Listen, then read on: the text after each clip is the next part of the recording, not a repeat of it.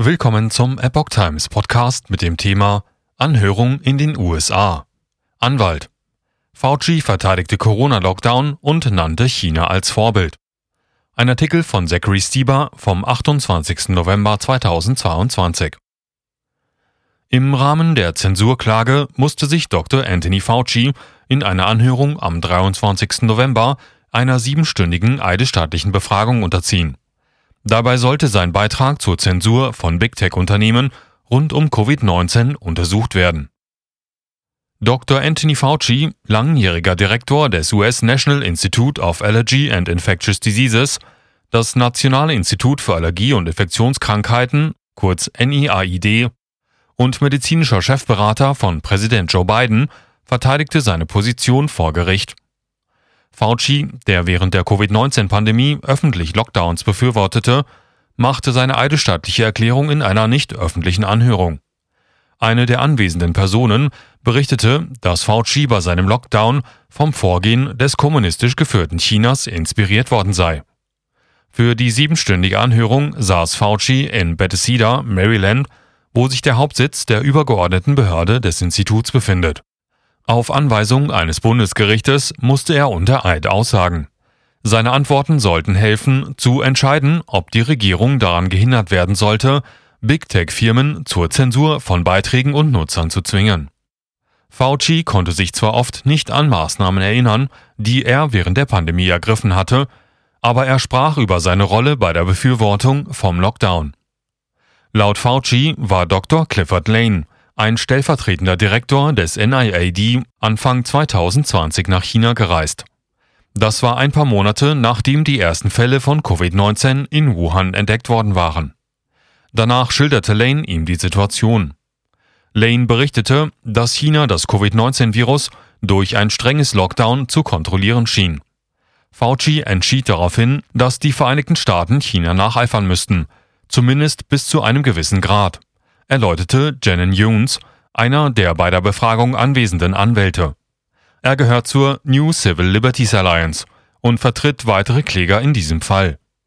Laut Aussagen von Younes gegenüber der Epoch Times sagte Fauci, das war es, was wir tun mussten. In New York gab es Tiefkühltransporter voller Leichen. Menschenrechte spielten keine Rolle. New York war von der Pandemie am stärksten betroffen. Kritiker behaupteten, dass ungewöhnliche Maßnahmen zu der hohen Zahl von Todesfällen geführt haben. Eine davon zwang Pflegeheime dazu, Menschen aufzunehmen, die positiv auf Covid-19 getestet wurden. Zehntausende von Menschen starben im New Yorker Pflegeheimen an Covid-19. Die chinesischen Behörden forderten die Bewohner in verschiedenen Gebieten auf, in ihren Häusern zu bleiben. Bei vielen wurden die Türen verbarrikadiert. China wird von der Kommunistischen Partei regiert. Diese begeht regelmäßig Menschenrechtsverletzungen gegen Christen, Falun Gong-Anhänger und andere Gruppen. Die Frage der Menschenrechte spielte in Faucis Denkweise keine Rolle, sagte Jonas. Der Generalstaatsanwalt von Missouri, Eric Schmidt, ein Republikaner, gab ebenfalls an, dass Fauci die Lockdowns verteidigte, als er diese Woche Fragen unter Eid beantwortete. Fauci und das NIAID haben auf Bitten um eine Stellungnahme zur Befragung nicht reagiert. Lane, der in einer E-Mail vom Februar 2020 schrieb, dass Chinas Beispiel zeigt, dass diese Infektion kontrolliert werden kann, wenn auch zu hohen Kosten, lehnte eine Stellungnahme ab. Lane gehörte auch zu dem Team der Weltgesundheitsorganisation, das zusammen mit chinesischen Wissenschaftlern in einem im Februar 2020 veröffentlichten Bericht die Länder aufforderte, sich darauf vorzubereiten, sofort die höchste Stufe an Katastrophenschutzmaßnahmen auszurufen und so den Regierungsapparat und die gesamte Gesellschaft einzubeziehen. Dies ist für die frühzeitige Eindämmung eines Covid-19-Ausbruchs unerlässlich, hieß es im Bericht. Fauci unterstützte harte Maßnahmen. Fauci, der während der Amtszeit von Präsident Donald Trump die Reaktionen der US-Regierung auf die Pandemie mitverantwortete, unterstützt wiederholt harte Maßnahmen, die zur Eindämmung von Covid-19 beitragen sollten. Anfang 2020 sagte Fauci beispielsweise auf CNN, dass er Maßnahmen unterstütze, die zu einer dramatischen Verringerung der persönlichen Interaktion, die wir in Restaurants und Bars sehen, führen würden. Eine Zeit lang wird das Leben in den Vereinigten Staaten nicht mehr so sein wie früher, sagte er etwa zur gleichen Zeit auf Fox News. Und weiter, wir müssen das einfach akzeptieren, wenn wir das Beste für die amerikanische Öffentlichkeit tun wollen. So Fauci. Fauci gelang es, Trump davon zu überzeugen, sich für 15 Tage zur Verlangsamung der Ausbreitung einzusetzen. Wie Dr. Deborah Burks und andere, die eng mit dem Arzt zusammenarbeiteten, berichten. Burks schrieb in ihrem Buch, Kaum hatten wir die Trump-Regierung davon überzeugt, unsere Version eines zweiwöchigen Shutdowns umzusetzen, versuchte ich herauszufinden, wie man ihn verlängern könnte. So Burks. Die US-Regierung fügte ihren Empfehlungen später weitere Wochen hinzu, was auf Anweisung von Gouverneuren in den gesamten Vereinigten Staaten zu Massenschließungen von Schulen und privaten Unternehmen führte. Mehrere Gouverneure, darunter die Gouverneurin von South Dakota, Christy Noem, und der Gouverneur von Georgia, Brian Kemp, widersetzten sich bald den Empfehlungen, obwohl die strengen Maßnahmen in einer Reihe von Staaten bis 2021 fortgesetzt wurden. Studien haben inzwischen ergeben, dass die Maßnahmen zu einem sprunghaften Anstieg von Selbstmorden, psychischen Krisen, Lernschwächen und verzögerten medizinischen Behandlungen beigetragen hatten. Fauci drückte während der Befragung kein Bedauern darüber aus, die Lockdowns mit ausgelöst zu haben, sagte Jonas. Fauci hat öffentlich behauptet, dass er niemals Lockdowns empfohlen hat. Fauci konnte sich nicht an Einzelheiten erinnern. Faucis NIAID vergab Zuschüsse an das hochrangige Labor, in der die ersten Covid-19-Fälle auftraten. Einige Experten glaubten schon früh, dass die Krankheit von einem Laborunfall oder einer absichtlichen Freisetzung herrührte. Aber Fauci hat wiederholt gesagt, dass alle Beweise auf einen natürlichen Ursprung hindeuten. Wissenschaftler waren jedoch nie in der Lage, einen solchen Ursprung festzustellen. Fauci wurde schon früh von hochrangigen US-Gesundheitsbeamten darauf hingewiesen, dass ein natürlicher Ursprung höchst unwahrscheinlich sei. Während mehrere andere Wissenschaftler Fauci während eines Telefongespräches sagten, dass die Wahrscheinlichkeit groß sei, dass das Virus aus einem Labor stammte. Das geht aus Dokumenten hervor, die später während der Pandemie aufgetaucht waren. Dieselben Wissenschaftler verfassten später ein einflussreiches Papier, das weithin zitiert wurde, auch von Fauci, und in dem die Theorie der Laborentstehung verworfen wurde. Fauci schwieg über seine Rolle bei der Ausarbeitung des Papiers.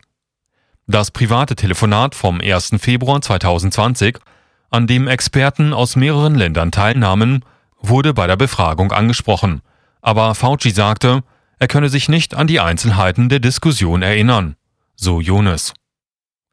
Er behauptete, er könne sich nicht an den Inhalt des Gespräches erinnern, an nichts Spezifisches, sagte Jonas. Das war das Thema. Alles war, ich kann mich nicht an etwas Bestimmtes erinnern. Was er macht, ist, dass er sagt, er könne sich an nichts Bestimmtes erinnern. Wenn er also mit etwas konfrontiert wird, kann er sagen, nun, ich habe nicht gelogen, ich konnte mich nur nicht erinnern, berichtete Younes. Der Generalstaatsanwalt von Louisiana, Jeff Landry, der ebenfalls bei der Anhörung anwesend war, sagte gegenüber der Epoch Times, dass Fauci sich an praktisch nichts erinnern könne, wenn er zu seinen Handlungen während der Pandemie befragt werde. Über Zensur in dem Fall, der zu der Befragung führte, wird der Regierung vorgeworfen, gegen den ersten Zusatzartikel der US-Verfassung verstoßen zu haben, indem sie Big Tech-Firmen zur Zensur der Nutzer gedrängt hätten. Aus den Dokumenten, die bei der Untersuchung vorgelegt wurden, geht hervor, dass Regierungsbeamte die Unternehmen wiederholt aufgefordert haben, Maßnahmen gegen bestimmte Nutzer und bestimmte Beiträge zu ergreifen, da die Bemühungen gegen angebliche Fehlinformationen und Desinformationen nicht ausreichend waren. Einige Beamte gaben ähnliche Erklärungen in der Öffentlichkeit ab, darunter der von Biden ernannte Surgeon General Vivek Murthy. Die Regierung hatte erklärt, dass die Dokumente keine Verstöße gegen den ersten Verfassungszusatz erkennen lassen und hat die Abweisung des Verfahrens beantragt. US-Bezirksrichter Terry Doughty, ein von Trump ernannter Beauftragter, der den Fall leitet, sagte bei der Anordnung der Befragung, dass die E-Mails beweisen, Zitat, dass Dr. Fauci kommunizierte und als Vermittler für andere fungierte, um Informationen zu zensieren, die über mehrere soziale Medien geteilt wurden. Fauci hat in dieser Angelegenheit noch keine Aussage unter Eid gemacht, sagte Doty und fügte hinzu, dass das Gericht keinen Zweifel daran hat, dass Dr. Fauci mit hochrangigen Social-Media-Beamten kommunizierte, was in der vorliegenden Angelegenheit äußerst relevant ist. Und dass alle drei Punkte zeigten, dass die Belastung, die Fauci durch eine eidesstattliche Aussage entstehen würde, durch die Bedeutung der Anschuldigungen aufgewogen wurde. Fauci sagte den Anwälten bei der Befragung, dass er keinen sozialen Medien nutzte und nichts damit zu tun habe, so Yunus. Yunus vertritt zwei der drei Mitverfasser der Great Barrington Declaration, einem Dokument aus dem Jahr 2020, das die vorherrschende Meinung in Frage stellte, dass die Covid-19-Reaktionen abnormale Maßnahmen wie Schulschließungen beinhalten müsse, um sich auf den Schutz der Hochrisikogruppen einschließlich der älteren Menschen zu konzentrieren. Ich war zu sehr damit beschäftigt, ein 6 Milliarden schweres Institut zu leiten, um mich um Dinge wie die Great Barrington Declaration zu kümmern, wurde Fauci in der eidesstattlichen Erklärung zitiert. Infoflut statt Zensur. Aus öffentlich zugänglichen E-Mails geht jedoch hervor, dass Fauci und sein damaliger Chef Dr. Francis Collins über die Erklärung besorgt waren. Collins teilte Fauci mit, er wolle eine schnelle und vernichtende Veröffentlichung ihrer Prämissen – und Fauci schickte einen Artikel von Wired, in dem er behauptete, diese Theorie zu widerlegen. Fauci sagte in einer E-Mail, die Theorie erinnere ihn an AIDS-Leugnung. Fauci sprach sich auch öffentlich gegen das aus, was er als Hauptstoßrichtung des Dokumentes interpretierte, das er als Dinge schleifen lassen und die Infektion loslassen beschrieb und blieb bis ins Jahr 2022 bei seiner Kritik. Die National Institutes of Health, die Collins damals leitete, zitierten Wikipedia, als sie nach einer Quelle für die Behauptungen gegen die Erklärung gefragt wurden. Ich denke, er wusste offensichtlich, worum es in der Klage ging, und er hat von vornherein gesagt, dass er der Meinung ist, dass der beste Weg, mit schlechten Ideen umzugehen, daran besteht, mehr zu reden, anstatt zu versuchen, sie zu zensieren.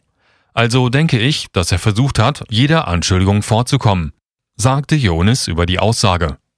Fauci war der Meinung, dass Collins Forderung nach einem Takedown bedeutete, einen Artikel anzubieten, der sie widerlegt, fügte Jonas hinzu.